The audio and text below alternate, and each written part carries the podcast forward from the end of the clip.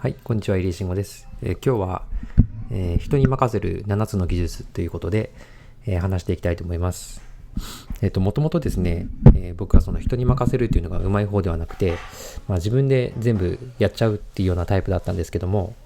まあ、独立してから、フリーランスで独立してから、まあ、数年経って、まあ、仕事の量がどんどんどんどん増えていった時に、まあ、いよいよ一人ではこう、さばけなくなってきました。で、その時にですね、初めて、あの、アウトソーシングということで、まあ、他のフリーランスの方を探してですね、えっ、ー、と、一緒にやってもらうということをやってたんですけど、まあ、そこから、えー、もう7、8年ぐらい経って、数十人ぐらい、えっ、ー、と、雇用してきた中で、まあ、あの今現状でですね、そのメンバーにもう最大限の力を発揮してもらうには、まあ、どうやったらいいのかということ。で、あと、人に任せて自分の時間を作るにはどうしたらいいかということをずっと考えてきたので、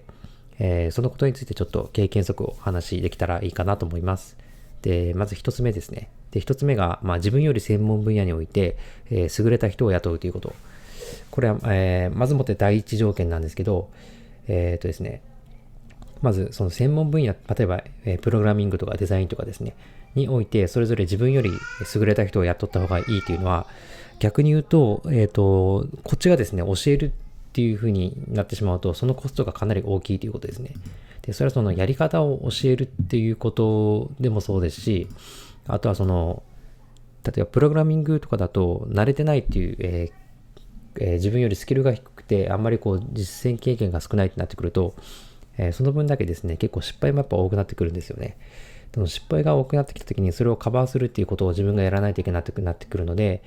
えー、結構時間がかかるし、そのコストもかなりかかるので、えっ、ー、と、まあ、あと、その後々話していくんですけど、まあ、いろいろなところで、えー、ちょっと自分より作られた人を雇った方がまずいいっていうのがあります。で、ちょっとまた、えっ、ー、と、内容については後で話していきます。で、二つ目は、えっ、ー、と、慣れてきたら即権限移譲するということ。えー、そういって自分より専門分野において優れた人がまず入ってきて、で、それでその最初はですね、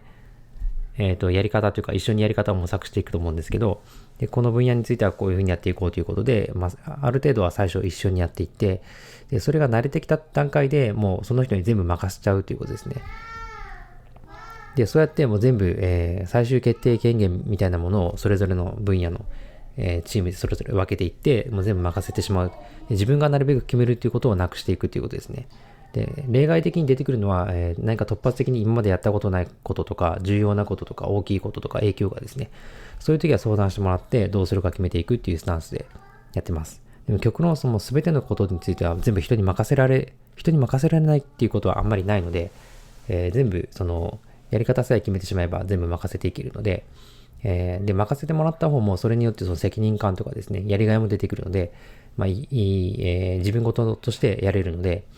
だから、その、権限上したときに、えー、その責任と、その、やれる範囲、決定できるっていう権利、まあ、自由度みたいなものを全部渡してしまって、えー、やった方がいいですね。はい。で、三つ目は、えー、仕事の過程に口出ししないということ。まあ、これ自分もそうなんですけど、なんかや、任せられてやってるのに、後でなんか途中とかでいろいろ口出されると、やっぱやる気がなくなるんですよね。なので、で、いつまで経っても権限以上が進まないというのがあるので、もう一旦任せたら、もうそのことについては全部任せるっていうことですね。だからその権限移譲するっていうところまでに、えー、一応その人と信頼関係っていうのができてて、その人ができるっていう前提じゃないと、逆に言うと任せられないんですけど、まあそれまではその一緒に並走する形で、えー、こっちの方で全部決定権限を握って、仕事を依頼していくっていう関係になると思います。で、それが慣れてきたときに、今度逆になっていくっていうことですね。で、4つ目が、えー、to do じゃなくて問題を渡すということ。ま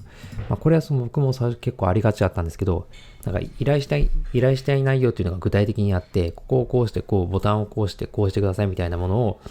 渡すのではなくて、そもそもなんでそういうことをやろうと思ってるのかっていうところから話して、それをなんか解決するためにどういう、えー、どういう方法やったら解決できますかみたいなことを聞いて、相談ベースでまず依頼するっていうのがいいです。で、そうすると自分が考えているよりも、まあ、コスパのいい案っていうかですね、えー、なるべく時間がかからなくて解決できるような案っていうのが出てきたりするし、まあ、そこで議論することで、えー、結構自分一人だけじゃなくて、あの、いろんなアイディアというのが出てくるので、そういったやり方の方がいいと思います。だから全部決めて渡すというよりも、えー、相談してどういうふうにやっていくかっていうのを決めていくっていう感じですね。で、5つ目が進め、進めやすいように環境整備をするということ。だからその人がその専門分野において力を発揮できるように、まあ、苦手としていること、例えば文章を書くこととか、あのマニュアルを作ることとか、なんかいろいろあると思うんですけど、そういうの、あの、苦手なことについてはもう任せない。もう長所だけ任せるっていうやり方ですね。苦手なことについてはま別の人がやるとか、えー、そもそもやらなけれ、やらなくてもいいんだったらやらないとかですね。で時間がかかっているボトルネックを探して、それを取り除くということを意識してやってます。で、なんかツールを導入することで解決できるんだったらそれでもいいし、えー、とかもまあやり方を変えるとかですね。そういうことを考えています。で、6個目が正解に対してフィードバックする。えー、これはですね、その出来上がったもの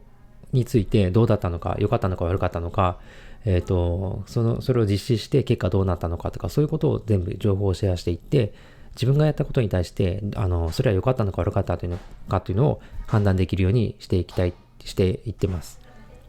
まあ、これがあることで、あ、これ、これがいいんだ、これは悪いんだっていうのが分かっていくことで、えだんだんそれがその、なんですかね、逆に言うとその悪いことがなくなっていくというか、えやり方が分かっていくので、えだんだんだんだん良くなっていくっていうのがあります。で、7個目は、えー、感謝するということ。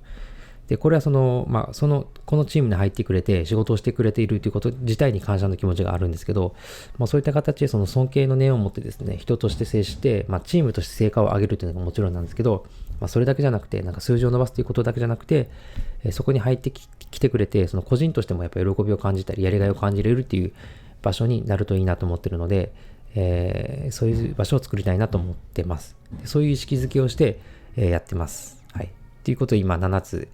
えー、喋ったんですけども、そうですね。まあ、これをやっていくことで、えー、まあ、自分より、まとめるとですね、自分よりまあ優れた人を雇って、やり方を一緒にやっていきながら、慣れてきたらもう全部任せて、もうその人をリーダーにしてしまうということ。で、そのやり方については口出しをしない。で、成果を見て、えー、フィードバックをするということ。